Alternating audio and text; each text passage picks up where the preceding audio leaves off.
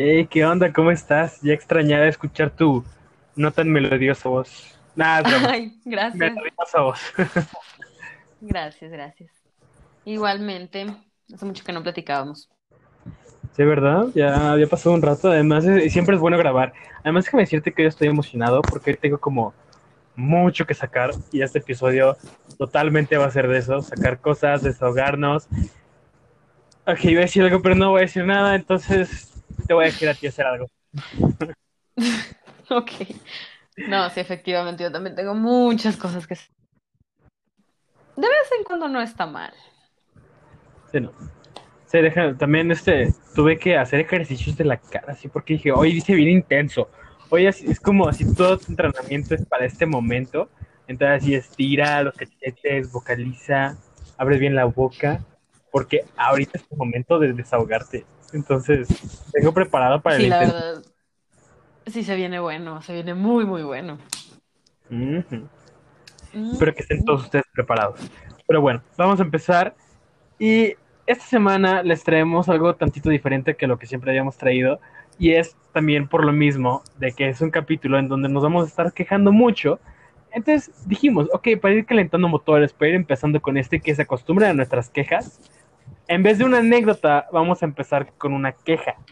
Vamos a empezar, o sea, empe- vamos a empezar empezando, ¿eh? Perdonen ustedes por mi ida mental, pero vamos a comenzar, a comenzar con algo que realmente nos molesta muchísimo que está pasando en el mundo actual o que nos pasó, lo que sea, pero realmente algo que nos haga enojar cañón cada vez que lo escuchamos.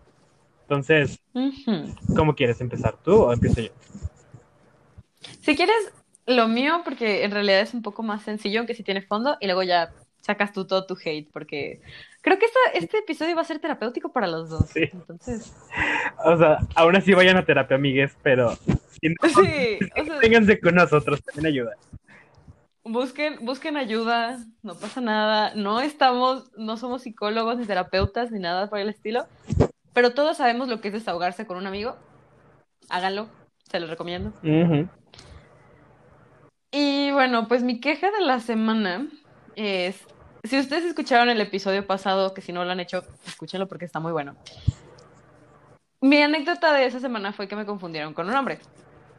Y esta semana pasó lo mismo. Entonces mi queja, mi queja actual es, esto jamás me había pasado antes. No, o sea, antes tenía el cabello largo, ahorita tengo el cabello corto.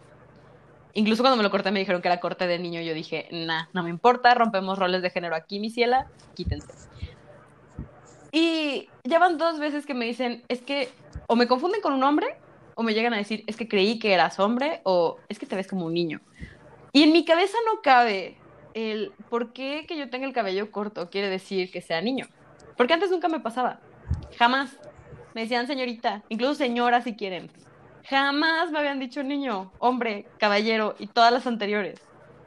Entonces que lleguen ahora a decirme, es que eres un hombre, o sea, ¿por qué, ¿por qué en tu mente si tengo el cabello corto quiere decir que sea hombre? O sea, tal vez sí me veo un poco más masculina, pero eso no quiere decir, o sea, mi mi no comprende, no comprende por qué. Me molesta demasiado. Claro, es el heteropatriarcado, o sea, lo odio. Y, y no, y, y claro, o sea, sí es eso porque realmente es como un estereotipo que se tiene, ¿no? Cabello largo son mujeres, cabello corto son hombres. Y cuando ven algo diferente, o sea, a la gente le explota la cabeza porque heteropatriarcado, no tengo otra explicación que esa. Sí, o sea, y aparte digo, mujeres que tienen el cabello largo, corto, chino, lacio, o sea, es padrísimo. La verdad es padrísimo ir a cortarte el cabello o dejártelo crecer. No estoy en contra de eso.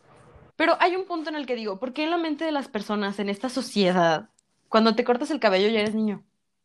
Y viceversa, porque si te dejas crecer el cabello eres niña. O sea, ¡oh! señores, por favor, progresen. Vayan más allá que el heteropatriarcado. Sí, sociedades, progresen, por favor. O sea, y también, digo, no es mi caso, pero para personas que son transgénero, transexuales, que tal vez no tienen el cambio de organismo reproductor, o sea, sí es, sí es, una, sí es algo a favor, pues. O sea, porque sí la sociedad está muy marcada en, ah, se viste de esta manera, ah, es mujer. Pero no es garantía. O sea, no todas las personas quieren como ese intercambio de géneros o de sexos como tan inmediatos, ¿sabes? O sea, yo creo que lo mejor sería preguntar, pero no sé, me molesta mucho. Claro, además, o sea, ubíquense, vivimos en el siglo XXI, o sea, también hay muchas identidades que son no binarias y que no siguen estos patrones nada más de hombre y mujer. Entonces, pues yo creo que es absurdo totalmente que nos basemos en qué es un hombre y qué es una mujer solamente por cómo se cortan el pelo, ¿sabes? O sea, es como de, ¿qué pedo? O sea, aparte, digo, en mi caso es mi cabello, pero, o sea, si yo fuera una persona no binaria, pues como que sí diría, no manches otra vez, o sea, como que esa mentalidad de así tiene que ser, esos son los colores, así se visten, así se ven. No, o sea, hay de todo en este mundo, no te puedes cerrar solo a azules niño, rosas niña. No, y por supuesto, o sea, totalmente entendible lo que dices. Y sabes qué, o sea, también, o sea, me, me enoja de cierta forma, o sea, porque lo ideal, pues, como dices, sería preguntar tus pronombres, ¿no? Así como de, pues, preguntarte, realmente, así sin más. Aunque sea como, aunque para ti desde afuera sea súper obvio decir así como la ves desde afuera y esa persona es su nombre, no importa, ve y si te presentas, pregúntale cuáles son sus pronombres. Y lo que me enoja mucho es que muchas personas, con, o sea, o sea, que llegues y les preguntes cuáles son tus pronombres y te digan así como de, ¿qué me quieres decir? O sea, me estás diciendo, no sé, lo que sea, porque usan muchas palabras ofensivas que yo no quiero utilizar. Entonces es como de, güey, ¿qué pedo? O sea, neta, yo nada más estoy siendo buena onda y tú estás siendo así súper heteropatriarcal retrograda. Entonces, cálmate. No, o sea, y hay veces que ni siquiera los pronombres, o sea, cuando usas lenguaje inclusivo, luego, luego es así como, ¿pero por qué hablas así? ¿O por qué escriben así? Pues porque tal vez a ti no te representa, pero puede haber personas que sí, o sea, el chiste es ser inclusivo, no cerrarte a es niño, niña y se acabó, o sea, hay mucho más que eso, y o eso es lo padre de este, como esta época en la que muchas sexualidades, muchas identidades están saliendo a la luz, pero que también dices, está difícil, o sea, no que la sociedad no esté lista para esto, pero no está lista para esto, o sea, agarren la onda. No, sí, yo, o sea, estoy también de acuerdo contigo en esto del lenguaje inclusivo.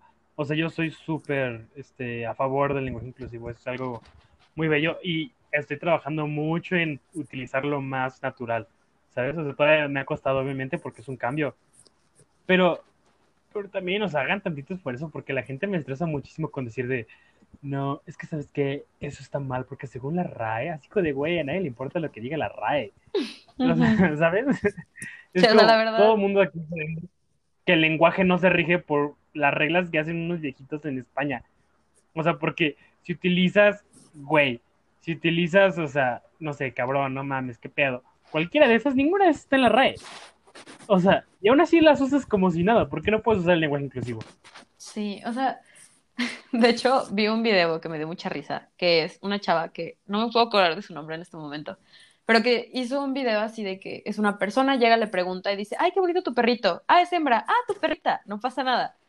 Y luego la misma situación con una persona así de, ay, qué guapa tu amiga, ah, es que es mi amigo. No, pero ¿cómo que es tu amigo si se ve femenino? O sea, ¿por qué? O sea, si puedes hacer un cambio por un, o sea, no por decirle mal a los animales, pero, o sea, si puedes hacer un cambio tan sencillo como decir, ah, ¿sabes qué? Fue mi error, esto, ¿por qué no lo hacen con las personas? ¿Por qué no llegan a decir, oye, ¿sabes qué? Me equivoqué, perdón, yo creí que eras esto. Está bien, ¿con qué te identificas? Y se acabó, o sea, no hay más. Pero Exacto, y siguen con su vida tranquilo, haciendo en paz y el mundo feliz. O sea, es un paso como súper sencillo que no entiendo por qué a la gente le escandaliza y además se ofende, sí, es como de, o sea, de los ofendidos aquí tú deberías ser el menos. ajá, o sea, porque al final no te lo hicieron a ti, tú lo hiciste.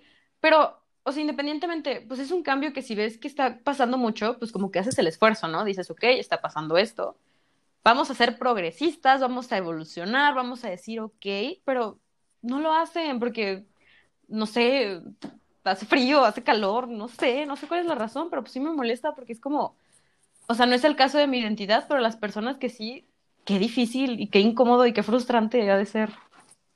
Entonces, ay no, Sí, esa, esa es mi queja de la semana. mm, totalmente de acuerdo contigo, o sea, buena razón para quejarte. Y sabes que me gustó tu queja porque fue como de algo sencillo, o sea, de algo que dirías así como de, ay, qué, exagerada, o qué, qué cosa tan, irrelevante, pero que realmente es un reflejo muy cañón de lo que está pasando en México Sí. y de cómo vive nuestra sociedad. Sí, yo creo que algo que sí tendría que pasar es que la gente o fuera más abierta o que fuera más tolerante. No que cambien de la noche a la mañana, pero como que digan, ok, no me siento cómodo, no estoy de acuerdo, pero lo respeto porque es una persona como yo. Y ya, o sea, así te evitas muchísimos Exacto. problemas. Ay, mira, aquí voy a hacer un comentario. O sea, y esto me va a llevar a mi queja de la semana, justamente. Que yo creo que se va a complementar muy bien con la que acabas de decir. Este, o sea, y, y digo, no sé por qué a la gente les ofende tanto simplemente tratar de respetar los derechos humanos de las personas, ¿sabes? Pues es como, pues, güey, ya es tantito esfuerzo.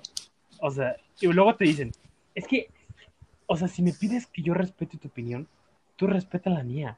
Y es como de, güey, o sea, si tu opinión es en contra de los derechos básicos de una persona, además de que no es una opinión, o sea, con todo respeto. Ajá. Así como dicen, con todo respeto, tú para mí no eres inserte aquí, persona, humano, hombre, mujer, no binario. Es lo mismo, es como con todo respeto, tu opinión no me sirve, porque no, o sea, no estás dispuesto, pues eso es lo que se necesita, disposición a cambiar y a decir, ok, la regué, pero no, no quieren, heteropatriarcado. Entonces, ya, señores, despierten. Ujú. Con el debido respeto, que en este caso es nulo. Sí. Y bueno, ahora sí, continúo con mi queja de la semana, que te digo súper complementaria a esta. Ujú. Y vamos a empezar en Polonia. No sé si ustedes se han enterado de lo que está pasando ahorita en Polonia, una situación muy, muy fuerte, que hace como hace un sábado o hace dos sábados, no me acuerdo realmente muy bien, este, arrestaron a un activista transexual en Polonia porque ganó las elecciones un presidente que es este, abiertamente homofóbico este, y que es de ultraderecha, ¿no? Así súper conservador y que tiene como protocolos anti-LGBT. Entonces es como de, güey, qué pedo. Entonces arrestaron a esta activista transexual y pues obviamente toda la comunidad se volvió loca. Y el gobierno, en vez de pues hacer algo respetable, lo que empezó es responder con violencia, ¿no? Es justo como lo que pasó con Black Lives Matter en Estados Unidos, así se pusieron allá. O sea, los policías utilizando la violencia súper innecesaria, arrestando gente en todos lados. O sea, horrible, horrible, horrible, horrible. Y, y no sé, o sea, me parece súper doloroso, ¿sabes? Porque también en, Polonia, o sea, para un poquito de información, o sea, el mismo gobierno está como haciendo propaganda de ciertas frases, vamos a llamarlas así, de ciertas frases anti-LGBT. O sea, hay una que pusieron que fue la que más me indignó y la que más me dolió y la que más me enojó, fue que pusieron la, la homosexualidad va acostumbrando a la sociedad a aceptar a la... ¿Sabes? O sea, yo dije, no mames. O sea, no, no, güey. O sea, no, no, hay, no hay un punto que pueda soportar más. No es como... No, o sea, estuvo, estuvo horrible, horrible. Y, y, además hay como seis ciudades en Polonia también que dijeron así claramente, lo pusieron así como los, los este, ¿cómo se llaman? Alcaldes de las ciudades. Así literalmente dijeron, así, somos una ciudad libre de ideología, porque además le dicen ideología, este, LGBT. Y así como de, nada más. Ay, yo creo que es un conflicto enorme porque haz de cuenta, cuando una persona dice no eres humano por, ahí ya es un problema. Y que tú como gobierno crees leyes o hagas movimientos que literalmente dicen esta persona no es persona por su orientación, religión, etcétera. O sea, desde ahí es un conflicto enorme. Y tú eres un organismo político, o sea, la gente te debe de seguir para que progrese su, su, su sociedad, pues, o sea, debes de poner el ejemplo. Entonces, si tú pones un ejemplo homofóbico, no shit, Sherlock, o sea, todos se van a volver homofóbicos porque es lo que conocen, no es lo que es legal o así, o sea, volvemos a lo mismo, es esta parte de decir, tienes que dejar de un lado esta ideología que puede que no te parezca, pero que existe y que la tienes que respetar porque son seres humanos, o sea, olvídate de que te cae bien, te cae mal, es el que, o sea, lo que quieras, pero es una persona como tú que tiene algo diferente hacia ti y no está mal. O sea, también llamarlo como ideología, pues no es como que, O sea, no es como que sea una religión o algo, es algo con lo que eres, o sea, es tu identidad. Entonces que lleguen con, es que vamos a quitar a esta ideología, pues no es como que se te quite una. Y dos, pues no está bien que tengas que quitarlo para que no tengas problemas, ¿sabes? Sí, no, o sea. y es que, o sea, es igualito en Estados, como pasó en Estados Unidos, ¿no? En Estados Unidos, cuando entró Donald Trump a la presidencia, pues realmente una gran mayoría que era conservadora de la población todavía tenía tendencias súper, súper racistas, pues obviamente explotaron esta posibilidad que les daba el gobierno, ¿no?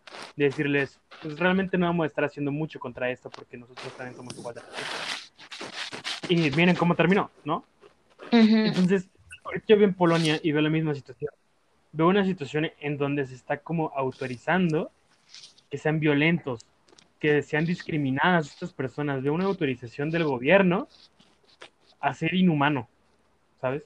O sea, porque, o sea, me parece bien curioso, para no decir nada más fuerte, este, que, que las escuelas de todo el mundo, sobre todo en, Europa, y en especial en Polonia, o sea, se, se enseña muchísimo sobre la Segunda Guerra Mundial, ¿no?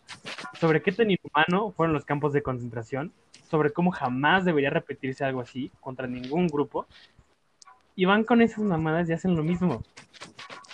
O sea, y literalmente están haciendo lo mismo, y es como, es, es muy frustrante.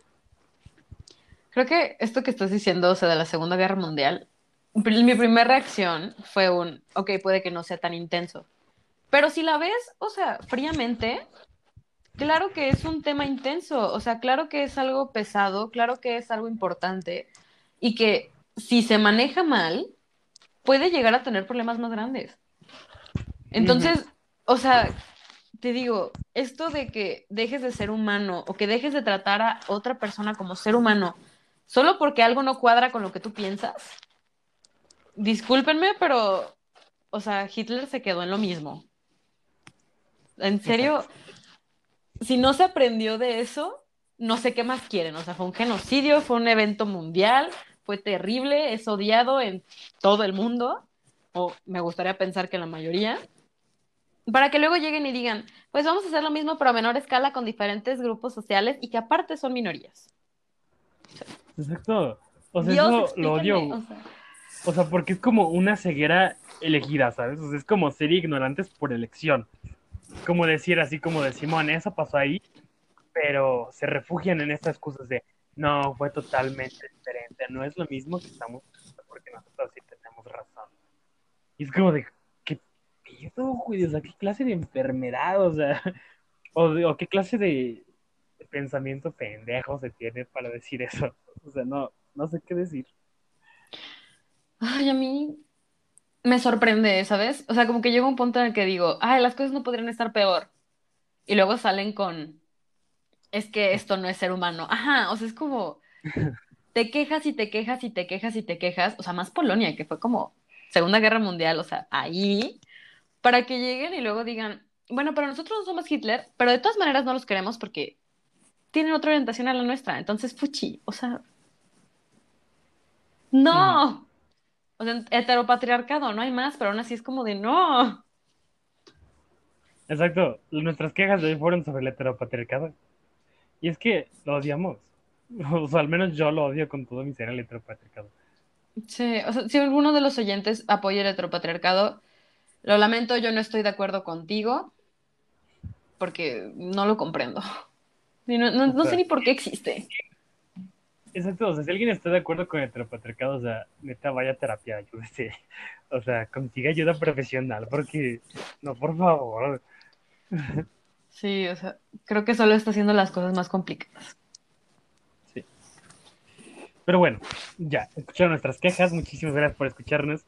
Sé que nos alargamos mucho más de lo que solemos hacer en estos comienzos del podcast, pero yo creo que estarán de acuerdo con nosotros que era totalmente necesario.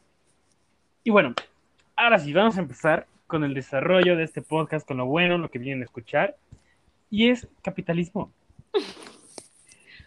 Y también va a ser muchas quejas. Vamos a hablar sobre todo lo que odiamos muchísimo del capitalismo, pero también sobre las cosas que nos gustan del capitalismo, ¿saben?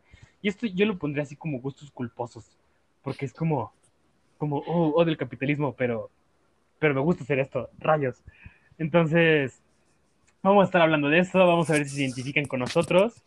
Y pues ahora sí, sin más que decir, vamos a darle, vamos a comenzar. Y déjenme decirles, a ver, a mí me gustaría comenzar con una de las, o sea, una de sus respuestas que pusieron en las encuestas, que la neta esta semana pusieron muchas muy, muy buenas. Muy, muy buenas. Y miren, la primera que tenemos aquí es que el capitalismo no sirve para la exorbitante explotación de las personas y no hay ningún comentario con el que pueda estar con este. Todas las empresas se forman de personas explotadas, de esclavos, aunque todo el mundo diga que la esclavitud ya no existe hoy en día, existe gracias al capitalismo, güey. O sea, y, realmente, si alguna vez llegan a preguntar, güey, es que, ¿cómo las personas ricas se hacen tan ricas? O sea, ¿por qué son tan asquerosamente multimillonarias? Por la explotación de las personas que no tienen ese dinero, güey. O sea, su riqueza no viene, porque muchas veces siempre es como de, no, güey, es que yo soy rico porque trabajé toda mi vida, porque me esforcé muchísimo, así de cambiar mi vida, me voy así como mi rey, porque así suena. muchísimo, güey, o sea, yo cambiando todos los días, durísimo. Y es como de, la neta es que no, la neta es que no. Estás parado sobre el sudor de miles de personas que has explotado toda tu vida para tener ese dinero que tú tienes ahí y sentirte en la cima del mundo mientras todos los demás están luchando para sobrevivir. La neta. Sí, o sea, yo creo que Mira, es esta parte en la que sí, hay personas, llamémosle clase media, que pueden empezar a trabajar y generar dinero. No son asquerosamente ricos, pero tienen dinero y saben administrarlo. A mí mi mayor conflicto con todo esto es, una vez que empiezan a ser ricos, se vuelven estos nuevos ricos, que son como súper engreídos y súper, yo tengo todo el poder del mundo, que puede que no sean multimillonarios, pero que, o sea, sí tienen dinero, y que se llevan con, es que esto yo lo hice y yo lo creé. Y sí, tal vez en un inicio tú lo creaste, porque, vamos, no es como que sea sencillo tener a tu disposición a tanta gente. Pero hay un punto en el que necesitabas esa gente para poder crecer. Si todo lo hubieras hecho tú, no hubieras llegado a donde estás. Entonces que lleguen como, es que yo me hice rico porque pude y porque quise y porque yo me lo hice. Discúlpame, pero no, o sea, lamentablemente así no funciona y necesitas gente a tu disposición para poder crecer económicamente. Y que también, o sea, los vuelve horribles. Perdón, pero es que los vuelve inhumanos. Se les olvida de dónde vienen y los vuelven inhumanos. Y es como de no, o sea, tienes que saber de dónde vienes para entender por qué esa gente está trabajando para ti. Y eso no lo puedes perder de vista. De acuerdo contigo. Y claro, o sea, lo que dices es como súper cierto, ¿no? Esta parte de, de, decir, o sea, de que todos los ricos dicen, es que yo llegué ahí por mi esfuerzo. O sea, a mí se me hace como la mentira más grande de que existe en este mundo por el capitalismo. Porque es como, mira, güey, o sea, estamos de acuerdo que definitivamente naciste en una posición privilegiada de cierto modo. O sea, tal vez no la más privilegiada de ser rico desde que naciste, pero de tener una certeza económica, o sea, de tener un equilibrio económico que ya es bastante, déjenme decirle. Entonces, desde ahí, y que tengas un apoyo económico, no sé, de tus padres, o de alguien que esté haciendo como un colchón económico, de decir, ¿sabes qué? Toma esos riesgos, invierte en tu negocio, este, pues, o sea, la neta es que se necesita dinero para empezar un negocio, ¿no? Entonces, tienes dinero para empezarlo, yo te apoyo, no sé, en lo que arrancas, eso no cualquiera lo tiene, güey. Ese es un privilegio y definitivamente una ventaja que casi nadie tiene. Entonces, no mames, no puedes decir no puedes llegar y decir, fue por mi propio esfuerzo que está chido, o sea, y la neta, hay gente que sí se esfuerza, no digo que no, pero no digan eso. O sea, no digan que solo fue por su propio esfuerzo, porque la neta es que no fue así, fue su privilegio combinado con una decisión buena tal vez, que los llevó a ser más privilegiados. Sí. O sea, y ahorita también es otra parte que dijiste de que se les olvida, cuando suben, o sea, cuando están en una clase social más alta, cuando tienen más poder adquisitivo, pues es como, como lo decía Marx, ¿no? Ay, lo bien experto. Eh, pero esta dinámica social de clases, o sea, cuando la gente sube y se hace clase alta, se le olvida, le vale verga. La gente le gusta el privilegio. o sea, a la gente le gusta sentirse poderoso y le gusta sentirse como de, como pues yo ahora soy el que quería ser, ¿no? Y ahora yo soy rico y ahora soy el amo de todo. Pero lo feo de esto es que para que él sea así hay gente que tiene que estar abajo. Yo creo que lo que más me choca. O sea, que esté como, como esta separación de clases tan marcada y que, que es difícil romperla, ¿sabes? Porque es como, para que haya gente arriba tiene que haber gente abajo y esto me molesta muchísimo. Sí, o sea, también, digo, retomando esto que dices de clases, o sea, lo, lo que mi mente entiende o lo, como la forma en la que yo lo vería es que una vez que subes, vas a tener que voltear abajo. ¿Por qué? Porque existe gente abajo y porque necesitas gente de abajo para tú subir. Así funciona todo esto.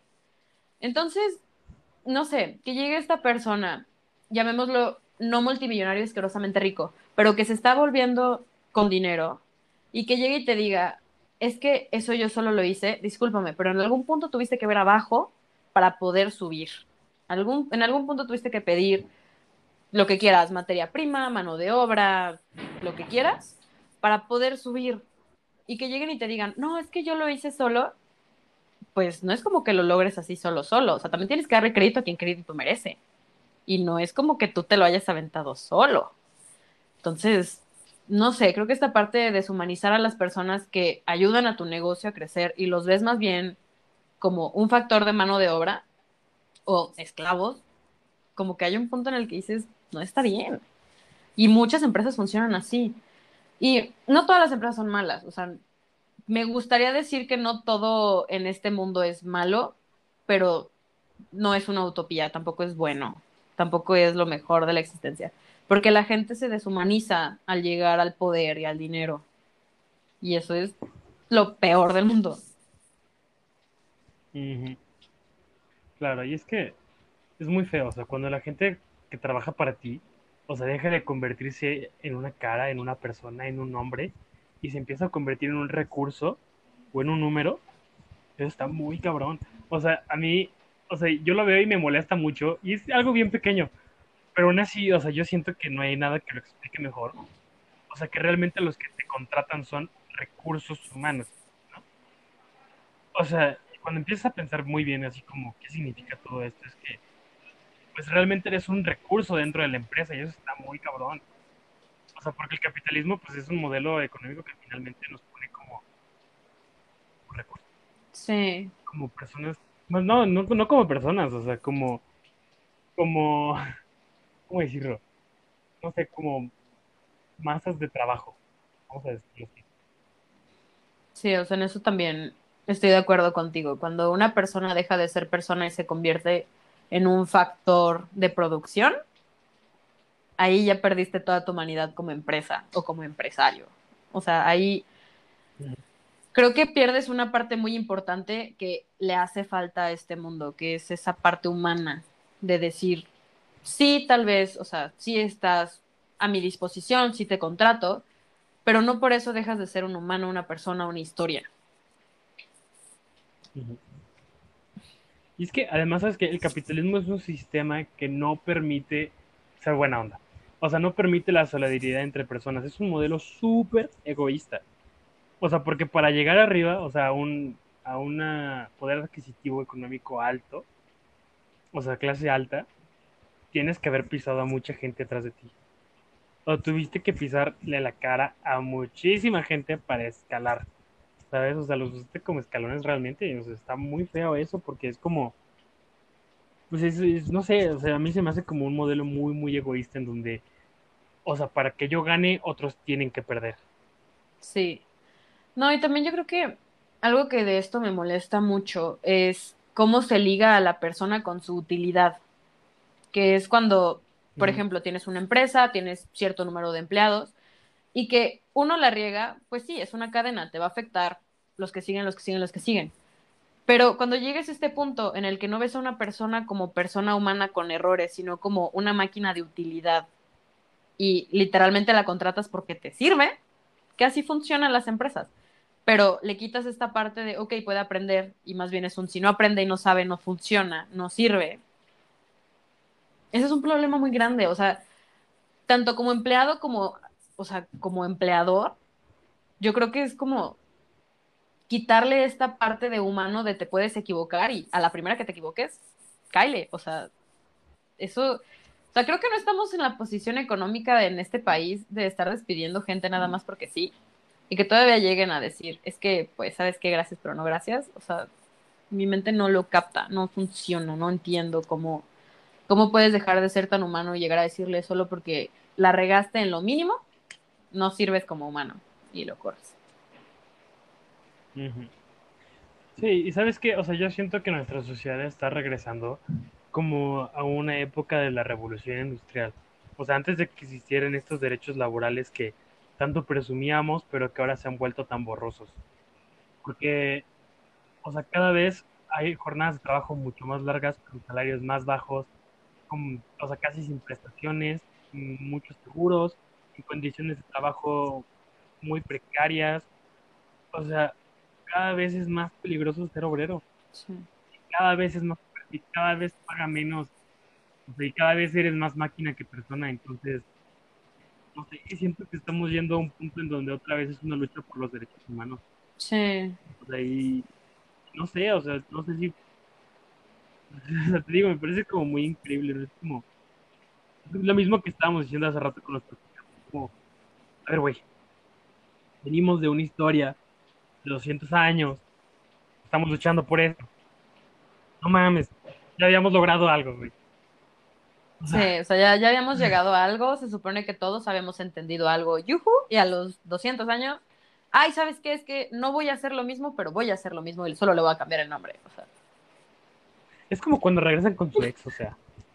Es como, es una mala idea, saben que es súper tóxico, ya lo lastimó, o sea, neta, no le vuelvan a meter ahí porque es un pero, ay,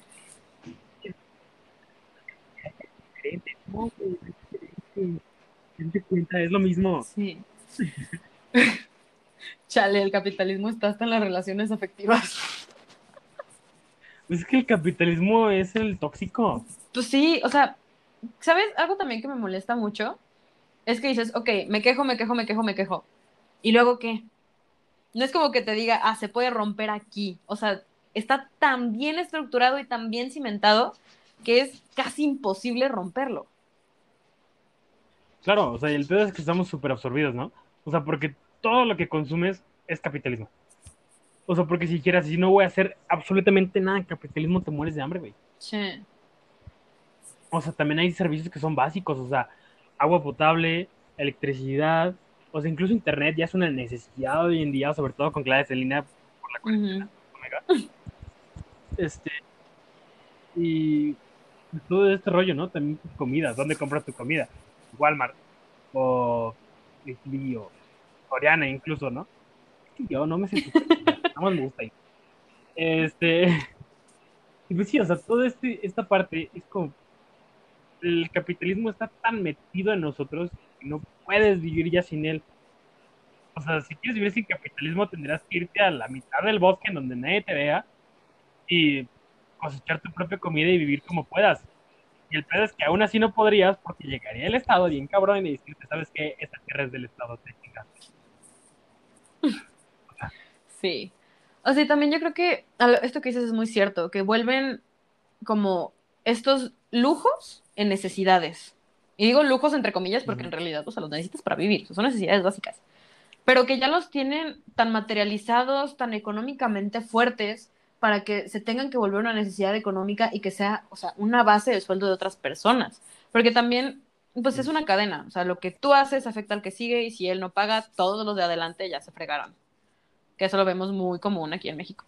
Entonces, que tú llegues y digas, ok, yo no quiero hacer esto, por más que no quieras consumir o que por más que no quieras entrar en este mundo capitalista, tienes que hacerlo para poder subsistir de manera digna. Y no es, o sea, no solo es este país, son muchos otros países, e incluso los que se les llaman más liberales, pues siguen teniendo este capitalismo y que puede que no esté tan marcado, pero que sigue existiendo. Entonces, creo que no es tanto de abolirlo, sino de encontrar como el equilibrio, de ser humano y poder continuar con una economía estable. Claro. Sí, o sea, y lo que se ha hecho actualmente es como buscar este, cosas diferentes donde comprar, ¿no? Por ejemplo, los mercados, ¿no? O todos esos productos orgánicos, o apoya el comercio local. Eso ayuda, pero también hay, hay un límite, ¿sabes? O sea, hay cosas que no puedes comprar en, en mercados o en donde sea que compres. O sea, que no va a haber en la central de abastos, ¿no? ¿Dónde compras maruchan? Nada, broma, este. no, pero sí, o sea, ya hay realmente, pues, o sea, productos que se han comercializado tanto que los llegamos a considerar de cierta forma necesarios. Entonces, además, México es mucho más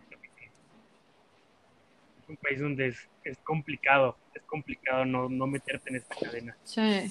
Entonces, difícil y es frustrante, porque ves todas las cosas malas que ha hecho el capitalismo. Y es como, güey, coraje, pero me da más coraje que sé que no puedo hacer nada. Sí, o sea, creo que eso que estás diciendo es muy cierto. O sea, esto de ver o darte cuenta, amiga, date cuenta, de que es el tóxico, pero que aún así lo necesitas para vivir. O sea, esto, o sea, es, incluso te hace pensar a qué punto tuvimos que llegar que esta cadena económica que sabemos que nos hace daño es la única manera de subsistir como sociedad. Y es la única manera funcional de que esta sociedad avanza. Porque, o sea, eso lo hemos visto en muchos otros países.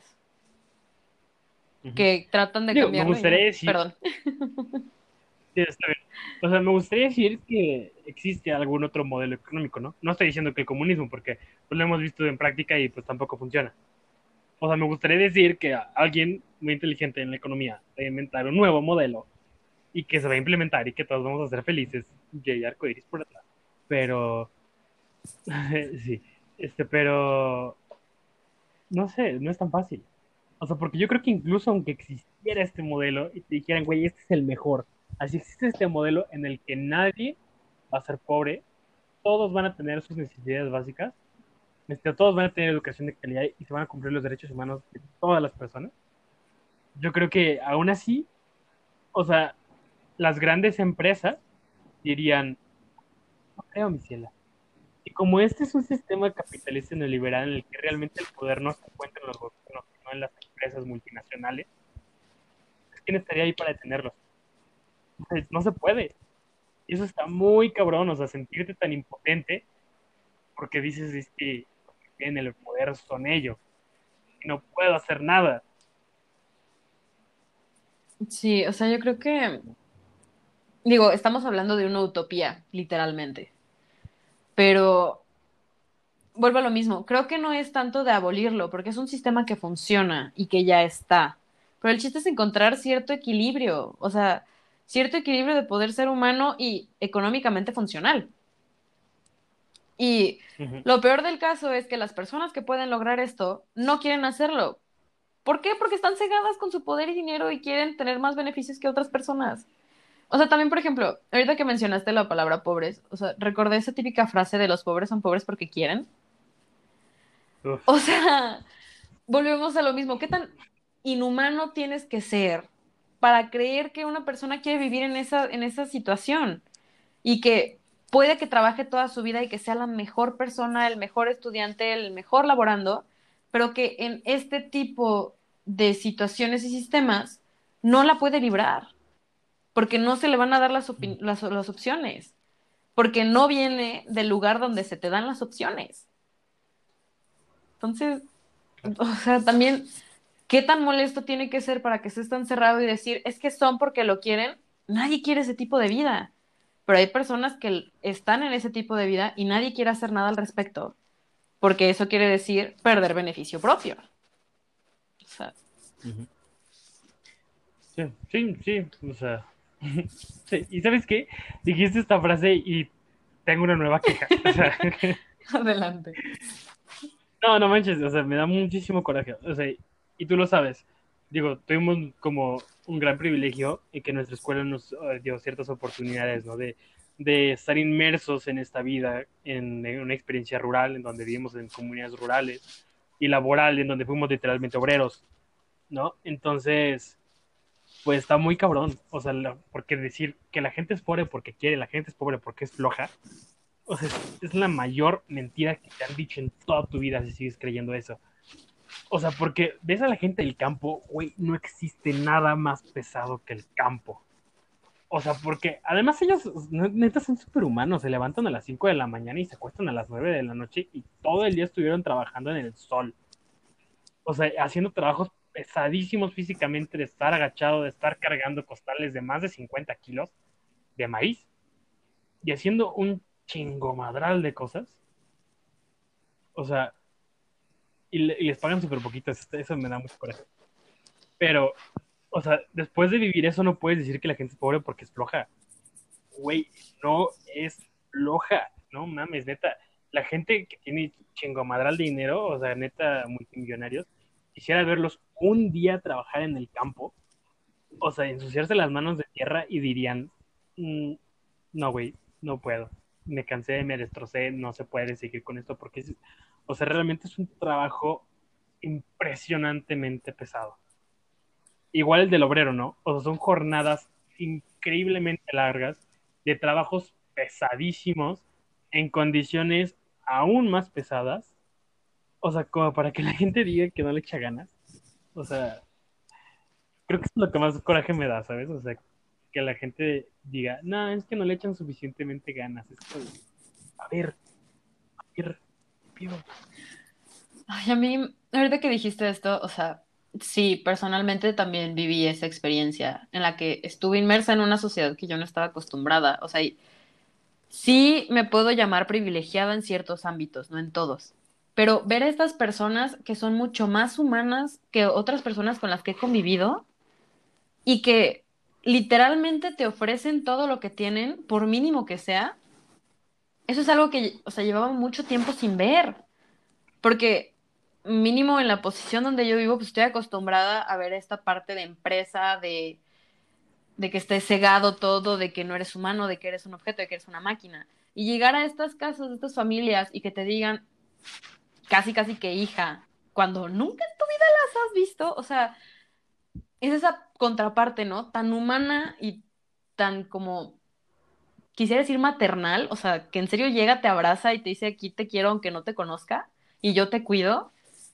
Eso es algo que hace muchísima falta. E igualmente, o sea, cuando llegan y dicen, es que la gente es pobre porque quiere, no, están en situaciones, yo creo que mucho más difíciles que muchas otras personas jamás se van a imaginar. Y que de ninguna manera tienen como los recursos necesarios o sea, es muy común escuchar a gente de clase baja o pobreza extrema que lleguen y digan, es que me quieren quitar mi terreno, me quieren quitar mi casa, me quieren quitar lo que yo creé o lo que mi familia creó durante muchas generaciones, porque van a construir un centro comercial o porque van a hacer un, no sé, lo que quieras, inserte aquí lo que gustes.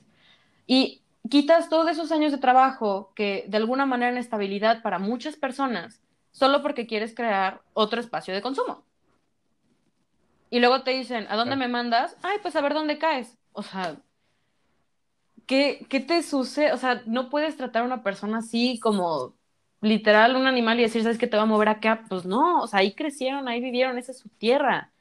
Y que llegues y digas, ay, ¿sabes qué? Pues ya no, porque la compré a una persona que ni siquiera eres tú y te voy a mandar a las afueras de la ciudad donde está todo el residuo, toda la basura, ahí vas a quedarte. ¿Qué tan denigrante tiene que ser y qué pocos huevos tienes que llegar a tener para llegar a decirle, mm, quítate porque esta es mi tierra. Como si lo hubieras trabajado. Sí, no, y el ejemplo súper claro que tenemos de esto es la situación actual que está pasando con el Tren Maya, ¿no? Ay, sí. O sea, y las comunidades indígenas, que no me voy a meter en, en, rollos muy políticos en esto, pero, o sea, les voy a compartir también una frase de, de nuestras encuestas que creo que queda perfecto con esto, y es que el capitalismo es tan visible que se vuelve invisible, ¿no? Y que vuelve a la gente invisible. Está bien fuerte, porque, o sea, o sea, estamos tan acostumbrados al capitalismo que nada más vemos sus beneficios, ¿no? Por ejemplo, en el Tren Maya solo decimos, güey, es que va a traer más turismo, va a traer una economía súper fuerte para México y va a dar muchísimos trabajos, que quién sabe qué. Pero, como dice en este comentario, es tan visible que es invisible porque no te das cuenta de todo lo que está destruyendo, ¿no? Es como, mira, güey, va a pasar en medio de la selva, va a destruir miles de hectáreas de bosque, que además, o sea, además de ser, o sea, una, una reserva natural gigantesca, súper, súper importante en los ecosistemas mexicanos. Porque pues, la neta es que ya no quedan muchas selvas tropicales protegidas en el mundo. Y la selva de Chiapas y Oaxaca es una de las que quedan todavía. Y entonces quieres pasar un tren por el medio, a veces es una uh Y además, el capitalismo se ha hecho tan visible que es lo único que vemos y hacemos invisibles a las personas. O sea, todas las comunidades indígenas que van a ser desplazadas y que van a ser, pues como dices, no, me vale madres en dónde quedes, pero ya no puedes estar aquí. Está muy, muy, muy, muy cabrón. Y me da mucho coraje. Yo creo que también algo que me da mucho coraje es lo contrario a lo que estábamos diciendo de esta frase de uno es pobre porque quiere. O sea, y es esta parte de la romantización de la pobreza. Y déjame, vamos a crear un pequeño estereotipo para ser un poco más generales, ¿no? Y poder hablar sin estar dando tanto para explicar. Así vamos a hacer, así como, como señora del campestre que se va a desayunar todos los días con sus amigas y que siempre se la pasa en leyes. Y no tiene nada que hacer en la vida y nunca trabaja y se la pide en el gimnasio porque va un tipo buenísimo que le gusta ver a espaldas de su esposo. Así, no más. Y vamos a decir que se llama... No sé, ¿cómo quieres que se llame? La verdad no quiero decir nombres porque luego se identifican, entonces no sé. Sí, o sea, nada personal. Entonces vamos a ponerle un nombre raro. Vamos a ponerle como... Mm, no puedo pensar en nada. Es como cuando te pregunten, ¿cómo sé que te gusta y se te olvida toda? Así. Mi mente este dijo Teodora de la de la leyenda de la Nahuala. Ándale, vamos a quedarnos con ella. Así, Teodora Vicenta de la Concepción. No me importa. Entonces, tenemos a nuestra típica señora Teodora, ¿no? Y ella es la principal que romantiza la pobreza y que sube en su foto en Facebook diciendo así como de, güey, este niño de 8 años trabaja todos los días en la calle vendiendo chicles y aún así hace su tarea. Hay que viralizarlo porque este es un ejemplo de lo que es la verdadera vida. O que pueden así como, como muchos posts como cuando se hizo popular, ¿no? Así esto de humildad y poner la foto de frijoles, ¿sabes? O sea, estuvo rarísimo. Estuvo muy raro porque es como de, ¿por qué los frijoles, güey? O sea, los frijoles a todo el mundo le encantan. Bueno, a mí no mucho, pero aún así, son frijoles. O sea, es raro, extraño eso. Y también es la señora que publica en Facebook así como de, güey, es que los pobres realmente no son pobres. Muchas veces tienen más que nosotros porque son felices y son completos de la vida y, se protegen entre ellos y lo poco que tienen lo comparten. es como de, güey, ¿qué pedo? o sea, o sea, no romantices un, o sea, un problema nacional fuertísimo que pone a personas en posiciones súper peligrosas que las pone en posiciones de vulnerabilidad, vulnerabilidad, en donde pasan muchísimos días con hambre, en donde no tienen recursos básicos, en donde no se respetan sus derechos humanos, en donde muchas veces no se les puede dar una educación de calidad. O sea, está cabrón, cabrón. Y déjame decirte que es una mamada. O sea, que la gente romantiza la pobreza. Me choca. Sí, eso sí. O sea, aparte, ¿Sabes? Creo que algo que me, a mí me puede llegar a molestar mucho de eso es que se habla de pobreza cuando se hace viral. Cuando está el video del niño vendiendo chicles, cuando está el señor que trabaja y, o sea, literalmente duerme en la calle con un cartón encima y, o sea, es todo un icono mexicano. Pero luego te pones a ver el fondo de esa persona, o sea, ¿en qué cabeza cabe el llegar a decir, es que esto es un ejemplo que todos debemos de seguir no, Teodora, lo que tenemos que hacer es darse cuenta del problema y decir, ¿cómo puedo ayudar? O sea, tal vez no les va a solucionar la vida, pero puedes hacerle mínimo un día de su vida más fácil. Entonces, no sé, también esto que dices, por ejemplo, de romantizarlo y poner así como, es que este niño es un ejemplo a seguir porque no es pobre de corazón. Ok, no es pobre de corazón, es pobre económicamente, está en, una sociedad, está en un punto de vulnerabilidad en el que si se puede llegar a enfermar, no va a tener acceso a ciertos recursos básicos o atención médica. Y que al final, sí, tal vez sea un niño feliz, pero a cambio de qué? O sea, que un niño con privilegios no podría... O sea, ese es como mi...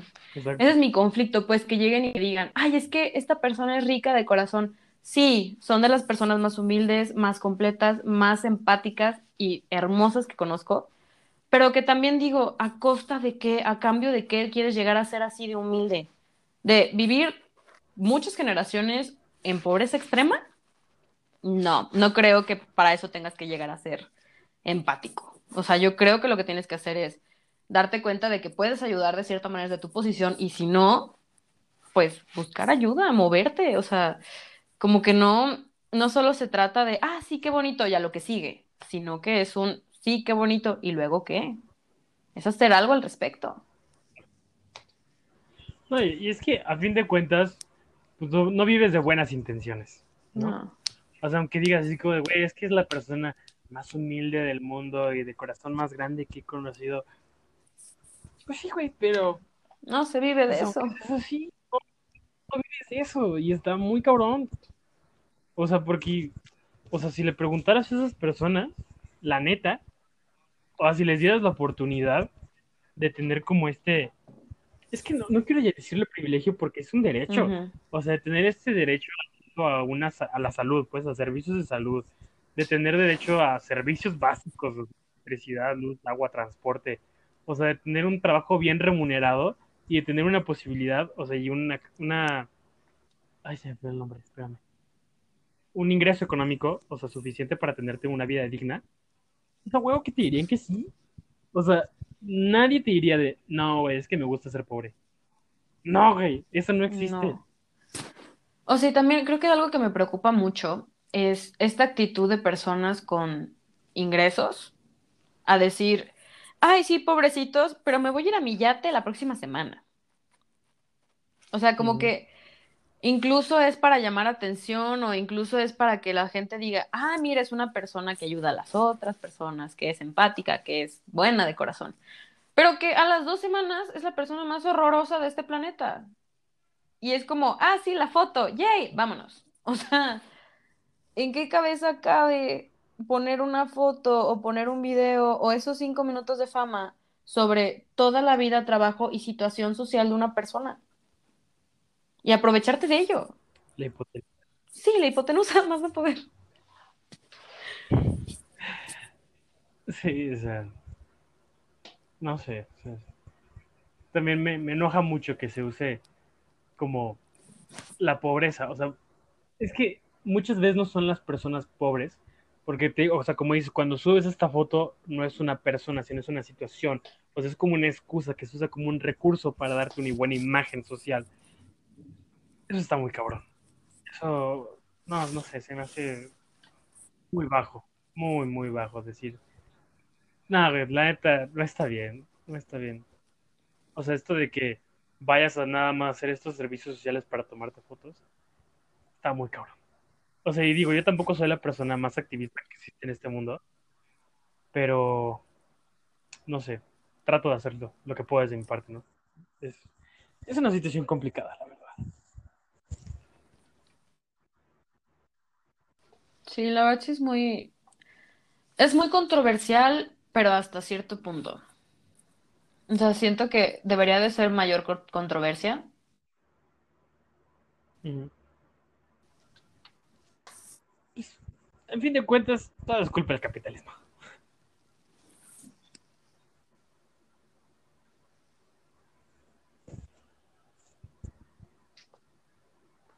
Este, a ver, vamos a pasar a un siguiente comentario que nos pusieron también, que yo creo que fue uno de, de mis favoritos.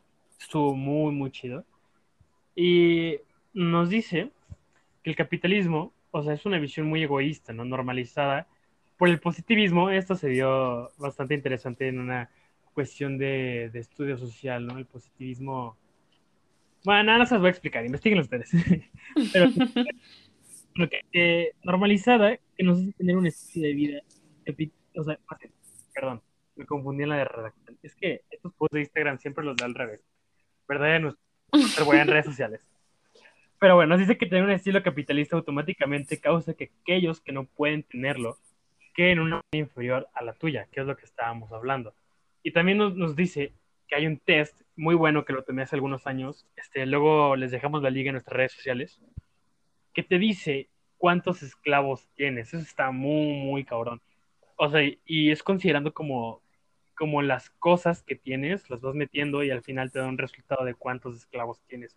O sea, la última vez que lo hice, eh, me salió que tenía 27 esclavos. Está muy cabrón. O sea, ya había gente en mi salón que le salían como 60 o 80 y así como, güey, ¿qué pedo? O sea, la verdad es que te da mucha perspectiva este test. Entonces, luego investigo otra vez la página y les dejamos la liga en redes sociales para que lo puedan tomar si les interesa. Y pues nos dejan un mensajito, un comentario, lo que ustedes quieran de cómo les fue, este, qué pensaron y pues lo que les haga sentir, porque la verdad es algo muy importante. Sí, yo creo, creo que este test yo nunca lo he tomado, entonces creo que sí también me serviría como para ver que, mm, pues sí, ver en qué situación estoy, pues, porque sí reconozco que puedo llegar a hablar desde un punto privilegiado, pero de un punto privilegiado que reconoce que hay otras cosas. Claro. O mínimo así me gustaría darme cuenta. Entonces, creo que sí es muy necesario también reconocerlo. Y incluso cambiar ciertas cosas. Si te das cuenta que estás en una posición privilegiada, pues es agradecerlo, reconocerlo y hacer algo con ello. O sea, yo algo que tengo muy peleado es cuando la gente dice, es que mi chacha vino a... Mm. O sea, a mí la verdad Y es como de... es una palabra un poco denigrante. Exactamente, o sea, vuelves una persona denigrante que, ok, sí, le estás pagando por un servicio, pero no, o sea, se vuelve un objeto de trabajo que implica mil tareas. Entonces yo creo que es por lo básico, incluso la manera de hablar, de decir, ok, tal vez no dices chacha, pero dices la señora que nos ayuda en el aseo, o sea, ahí sí la sigues volviendo una persona, sí la mantienes con una dignidad que, ok, tal vez no es el trabajo más, como, no sé, no quiero decir como respetable, porque la verdad lo es, pero pues no es como el mejor trabajo, así que envidiable, pero pues que es un trabajo y que la verdad es complicado. O sea, no sé si ustedes están haciendo la limpieza en cuarentena, pero o sea, no es así que tú digas sencillo. Entonces que lleguen como a denigrar a esta persona a un objeto de utilidad para limpieza, perdónenme, pero no es el fabuloso morado. O sea, así no funciona. No, y es que además trabajo es trabajo, ¿sabes? Y más en estos tiempos súper difíciles de la pandemia, o sea, trabajo es trabajo. Y ninguno es denigrante, ninguno es bajo tu dignidad. Entonces, no habría motivo para, para deshumanizar a estas personas y lo que yo creo es que incluso, incluso no deberíamos decir así como la, la señora que me ayuda a hacer el aseo. Yo creo que deberíamos incluso decir así su nombre, ¿no? ¿Sí? Así como un nombre muy común en México, María, así como María, la que me ayuda a hacer el aseo en mi casa. O sea, pero es como darle un nombre, es reconocerla como persona. Yo creo que es como algo muy chiquito, pero que es, o sea, un cambio importante. Sobre todo en la visión del mundo que tenemos. Sí. E incluso también el efecto que tienen esas personas, ¿sabes? Claro, O sea, imagínate, tú estando en esa posición, pues la verdad esperas que las otras personas sean buenas o que te traten bien. Y que llegue alguien que esté en un nivel económico mayor al tuyo y te denigre solo por eso. Qué estrés. O sea, qué estrés, qué incómodo, qué tedioso y hasta te dan ganas de decir, a ver, perdóname, pero no. O sea, es indignante. claro, y, o sea, y verte en esta posición de decir, no puedo decir nada, no puedo defenderme, no puedo reclamar porque necesito este trabajo. O sea, es fuerte. Es muy fuerte. Sí. Ah, no sé si quieras decir algo más. No, creo que la verdad saqué todo mi odio, mi coraje. Estoy exhausta y ni siquiera es como que hiciera alguna actividad física, sino simplemente me siento mal al respecto. Sí. Ay, entonces no creo que tenga mucho que decir más que hagan el intento de cambiar, de darse cuenta de esto. Perdón, mira, me llegó la epifanía. Algo No, no te que me choca muchísimo el capitalismo es el consumismo. Lo odio con toda mi vida. O sea, Bueno, pero es que eso también ya es, eso es como todo otro tema. o sea, sí, pero déjame decirlo, porque neta odio Adelante, a las personas que son consumistas. Bueno, no las odio, pero me estresan. O sea, todas esas personas que es como todos los años renuevan teléfono, que se compran siempre el nuevo iPhone cada que sale porque necesitan tenerlo. Este, o, no sé, hay muchas formas de consumismo. También esto de, cambiar tu coche porque salió un nuevo modelo y, güey, quieres el coche. O, no sé, incluso irte como a la playa cada que tienes una oportunidad, ¿no? Yo creo que eso también lo considero consumista porque a fin de cuentas es un gran impacto en los ecosistemas de la playa, pero no me voy a meter eso.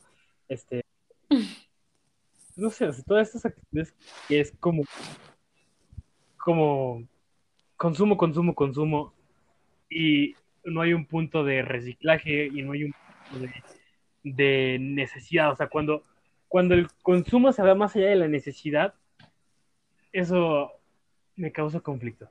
O sea, digo, yo no estoy totalmente exento de esto, ¿no? O sea, yo sé que incluso yo también de repente compro cosas que digo, no me muero si no lo tengo, pero aún así lo quiero, ¿no? Y eso tampoco está mal. O sea, tampoco está mal comprarte lo que te gusta y lo que quieres. Pero tampoco es tan cabrón para no voy a comprar. O sea, como Michael Jackson, esto siempre me pareció muy indignante. O sea, alguna vez escuché una historia, no sé si ustedes también, de que Michael Jackson nada más usaba su ropa una vez y después la quemaba. Y eso me causaba muchísimo estrés y muchísimo así como de. ¿Qué? O sea, porque de repente veías con su traje de lentejuela súper carísimo de París, ¿no? Y dices así como de, güey, esa madre, o sea, está cabrona. Y dices, la quema después de usarla. ¿Una vez? O sea, no. Yo creo que eso es como el máximo que existe del consumismo y eso sí no lo puedo soportar. Te metiste un tema que me la pasé todo el año pasado investigando y aprendiendo. Entonces tengo mucho que decir al respecto, pero voy a tratar de mantenerlo simple. Y si nos vamos solo con este último ejemplo de Michael Jackson, ¿qué le pasa? O sea, ok, es que, mira, la industria textil, calzado, ropa, etcétera, siempre ha sido un problema ya ni siquiera de impacto ambiental, porque es enorme ese, sino un problema social muy grande, que es cuando se buscan tendencias, se busca que el cliente compra, es un público meta. Sí, mi querida maestra de teoría de diseño, claro que aprendí todo. este, y pues sí, buscas innovar, pero también tienes que entender que al hecho de innovar y sacar más y más y más y más cosas, implica que hay un desecho de lo anterior. Lo que yo estoy muy peleada es cuando está esta gente que compra por temporada y que tiene una cantidad horrorosa de ropa que la usa como tres veces y luego ya no sabe qué hacer. Lo mejor sería que la donara. Empezamos por ahí. Pero como que se estén quejando así de, es que no tengo ropa y está todo lleno. O sea, genuinamente el no tener ropa es ver una camisa que es la que siempre usas y decir, no tengo ropa. Que yo no estoy exenta de lo yo también tengo ropa, me encanta comprar, en eso sí estoy presa del consumo. Pero que también es esta parte de, ¿lo necesitas genuinamente? No, pero ahí está. Y lo sigues comprando y eventualmente va a ser un desecho. Entonces, o sea, date cuenta de que no solo es un, ah, ya no lo quiero, sino que es un, ok, no lo quiero y va a tener este impacto y va a pasar esto. O sea, y no lo necesitas. O sea, creo que al momento de comprar sí tienes que darte cuenta qué necesitas, qué no necesitas, qué es básico, qué no, qué es casi casi que le diría gula, pero en realidad no es comida, pero no sé, siento que esta parte de la ropa es como súper importante y que hay muchos otros movimientos que están pasando ahorita, como el upcycling, que es reutilizar o reciclar o volver a crear cosas a partir de pedazos de cosas rotas, pero que también pues sigues generando un desecho y eso es inevitable. Pero el chiste es mantener el desecho en la menor cantidad posible. Claro. Sí, y ahorita, o sea, que estamos hablando así como del consumo. O sea, yo sé que no es fácil cambiar hábitos de consumo tan rápido porque a mí me ha costado muchísimo. Y sé que es complicado y sé que cuesta mucho. Entonces, o sea, si quieren empezar por algo sencillo, empiecen con un consumo ecológico, con un consumo sustentable por ejemplo, siguiendo con este ejemplo de la ropa, si van a comprar ropa, compren telas que puedan ser recicladas. Compren de marcas que saben que son ecológicas, o sea, que no tienen tanto impacto, una huella de carbono tan alta como llegan a tenerla. No compren pieles de animales, eso está de más decirlo porque como naturalista amante de los animales, pues eso es mucha crueldad animal, amigos, amigues, no lo hagan. Este, y pues así con todas las cosas, ¿no? O sea, empiécense a fijar en qué, en qué compran y empiezan a tratar de cambiarlo por un consumo sustentable y esto, eso marca una diferencia. O sea, eso es como, o sea, muchas veces utiliza esta metáfora de tu granito de arena, ¿no? Y pues sí, la neta es que dentro de nuestras posibilidades, dentro de nuestra posición, o sea, estamos conscientes de que no vamos a hacer un cambio tan grande porque realmente lo que más impacta tiene pues son las grandes empresas, ¿no? Las grandes corporaciones que le vale a madre tu granito de arena. Este, pero pues desde nuestra posición hay que hacer algo, ¿no? O sea, no hay que ser como inconscientes o indiferentes porque pues, ¿qué más hacemos, no? Sí, o sea, yo creo que también con esta parte de consumo innecesario, o sea, genuinamente es darte cuenta, ok, tengo esto que es excesivo, tengo esto que no lo uso, pues buscarle otro uso. O sea, por lo más simple, o sea, en serio, cualquier cosa, cualquier cosa creativa funciona. Entonces, pues es darle otra, otro fin y no tener, pues como toda esta montaña de basura porque literalmente no lo usas y crees que no sirve. Y convertirlo en algo que tal vez uses o que alguien más pueda usar o que se puede vender o que se puede donar o, o sabes, buscarle otras alternativas. No solo es decir, ah, ya no la quiero, bueno, la voy a quemar porque soy Michael Jackson. O sea, como en serio, es darse cuenta de eso, pues. O sea, y también económicamente te sirve. Sea, es darte cuenta de que está, tienes dinero muerto, tienes dinero aquí parado en tu cuarto, en tu casa, en tu empresa. Es darte cuenta de que tienes excedentes de algo que no te sirve y fríamente hablando económicamente, pues si lo cortas, ese ingreso es para ti y lo puedes usar en algo más. Exactamente. Ay, pues bueno, estoy muy drenado. como que ya sé que todo enojo, coraje, mis quejas, entonces ahora quedé como, como uh, exprimido. sí, yo también terminé drenada. Pero estuvo bueno. La verdad, hablamos de muchos temas muy importantes y que sí necesitaba sacarlos. Sí, claro. Sí, o sea, obviamente nos quedamos en un nivel no tan profundo, obviamente podemos profundizar más, pero tampoco queremos hacer un podcast de 10 horas seguidas, o sea, ¿quién nos cree en las Kardashian? Pues no. Este. pues no, mi ciela. Exacto, no, mi ciela. Y teníamos una siguiente sección, las cosas buenas del capitalismo, pero la neta, o sea, he dicho tantas cosas malas que ahorita no puedo pensar en una que me satisfaga, entonces, creo que no. Sí, yo también creo que no es un tema en el que te puedo hablar ahorita porque estoy muy enojada. Aunque estoy muy cansada, pero estoy muy enojada. Obvio, es que es un tema que provoca mucho coraje. Entonces, pues bueno, para ya no hacerles más corajes y que, ay, ¿cómo era este dicho? Es que así siempre me lo decía mi mamá, así como, si te da, o sea, de que te va a dar algo así por el que era. X, no me acuerdo, no me acuerdo. Pero bueno. Calma frases de señora. Sí, es que las frases de señora son muy buenas, los dichos, me gustan mucho. Este, pero X, este, vamos a terminar con esta sección. Gracias por escucharla toda, espero que les haya gustado. Y si tienen algún comentario extra sobre el capitalismo, ya saben que pueden mandarlo en nuestras redes sociales. Estamos como arroba tutello café. Sí. este, entonces nos pueden mandar este mensajes, sus comentarios, qué les gustó, qué no les gustó, si llegaron hasta aquí. Y bueno, continuamos a nuestra siguiente sección de este podcast, que es para todo mal, un poco de arte. Ya para que se vayan un poquito más felices, un poco con más energía positiva de este podcast. Y pues vamos a dar nuestras recomendaciones de arte de la semana, que voy a empezar yo el día de hoy. Y yo les voy a recomendar un documental que yo sé que no es común que vean documentales, pero véanlo, a mí me gusta muchísimo. Y este Netflix entonces está muy accesible, que se llama Nuestro Planeta. Literalmente es un documental de naturaleza, o sea, de animales, de ecosistemas, de, de hecho es de ecosistemas, de todos los ecosistemas que existen en el mundo realmente y nos habla bien chido de cómo son estas relaciones que existen dentro de los ecosistemas y cómo la actividad humana ha ido afectando de cierta manera a estos ecosistemas a que llega un punto en que digas, ya no hay mucho de natural aquí. Y está muy cabrón eso. Y a mí me encanta este, este documental y lo amo con mi vida y lo he visto como dos veces. Eh, no sé, es maravilloso. Entonces, denle una, una una pasada. Y bueno, yo sé que como no ven tantos documentales y les de repente puede ser difícil verlos, lo entiendo. si necesitan algo para dormir, vean este documental. La voz del hombre que habla es la más relajante del mundo. Entonces se van a dormir en cinco minutos.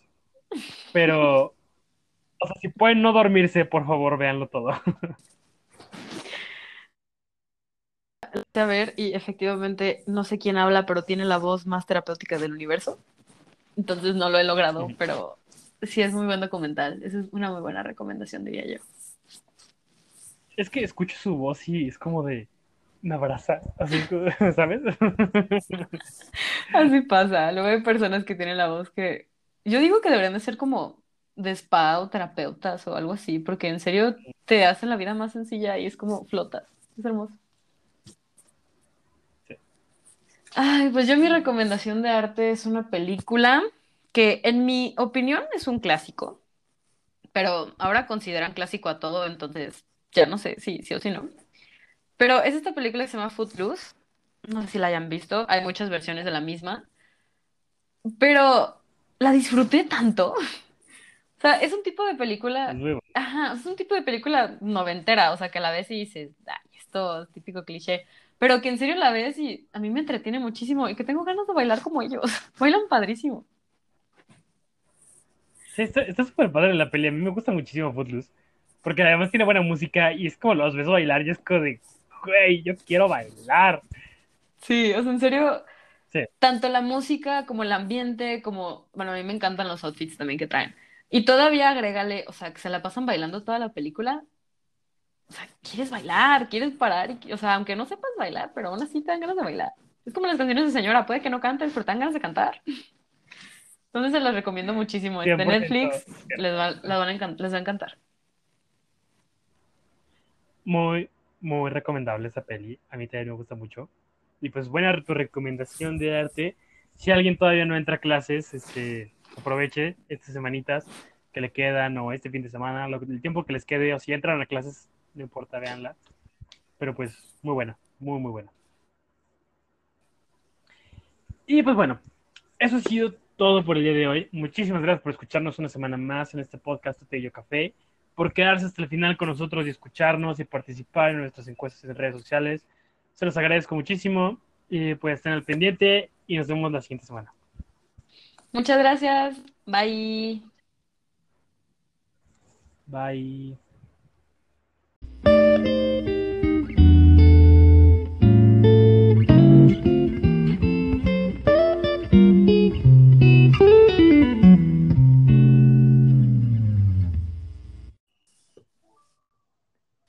Muchas gracias por escuchar este episodio de Tu Té y Yo Café. Si no has escuchado los episodios anteriores, puedes escucharlos en nuestra página de Spotify. Síguenos en redes sociales como Instagram, Twitter y Facebook. Este es un podcast original producido, escrito, dirigido y actuado por Eduardo Rosa Sujeda y María Fernanda Miranda Fuenlabrada. Y como Bárbara R. Gil dice... ¡Sonríe!